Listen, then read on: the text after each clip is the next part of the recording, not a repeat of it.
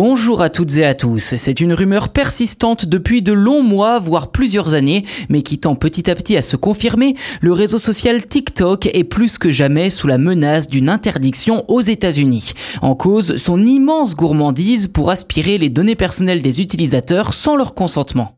Vous vous en souvenez peut-être, TikTok avait déjà été interdit aux États-Unis en 2020 par le président Donald Trump.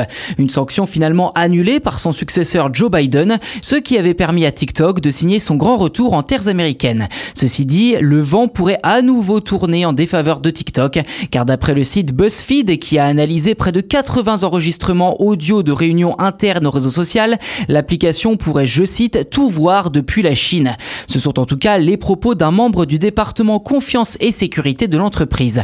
Un autre dirigeant aurait également mentionné un certain master admin, maître administrateur, qui lui aussi aurait, je cite, accès à tout.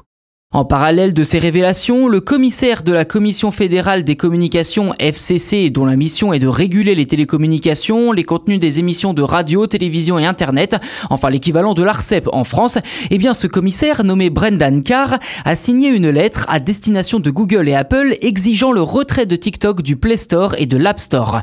Dans sa lettre, le fonctionnaire évoque, je cite, des preuves et déterminations inquiétantes concernant les pratiques de TikTok en matière de données. Il est clair que TikTok pose un risque inacceptable pour la sécurité nationale en raison de sa vaste récolte de données étant combinée avec l'accès apparemment non contrôlé de Pékin à ces données sensibles. Fin de citation. Le lien vers cette lettre publique est dans la description de cet épisode si cela vous intéresse. Alors précisons, même si vous le savez sans doute, que la lettre est en anglais. Google et Apple ont jusqu'à ce vendredi 8 juillet pour retirer l'application de leur store respectif ou, le cas contraire, pour expliquer leur refus d'accéder à la demande du commissaire Carr qui a priori est le seul signataire de cette lettre. En effet, aucun autre membre de la FCC ne semble impliqué dans cette démarche. À voir si cet intérêt sécuritaire pour la nation, comme le dit Brendan Carr, sera supérieur aux yeux de Google et d'Apple que les milliards de dollars d'enjeux financiers dans ce dossier.